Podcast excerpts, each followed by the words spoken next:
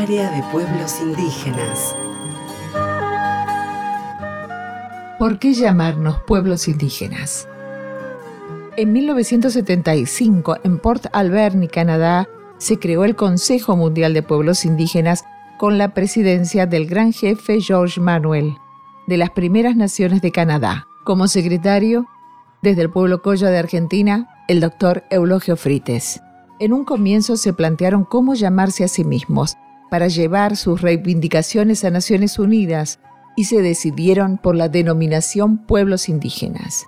Sin perder las identidades de sus propios pueblos, decía Eulogio, decidimos levantar las banderas de la indigencia en la que nos dejaron, llamándonos a nosotros mismos pueblos indígenas, sin perder nuestras propias individualidades como pueblos.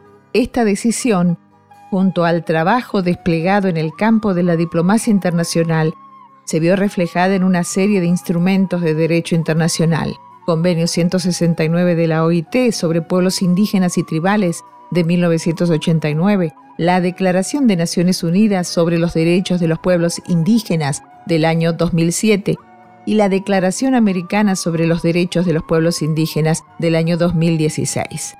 En 1994, en la reforma de la Constitución Nacional Argentina, se introdujo el nuevo artículo 75, inciso 17, que reconoce ante todo la preexistencia étnica y cultural de los pueblos indígenas argentinos. El gran jefe Oren Lyons sostuvo que fueron ellos mismos los que adoptaron esta denominación pueblos indígenas y no fue una imposición del exterior.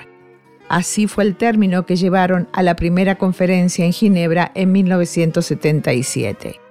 Recordó que la reunión de Port Alberni también fue importante porque confirmó la necesidad de reunirse en una causa común y en unidad llamándose a sí mismos pueblos indígenas.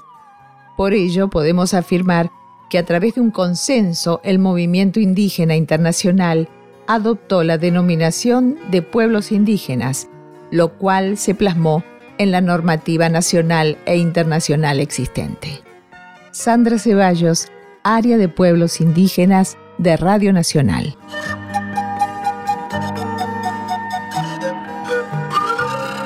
Nacional.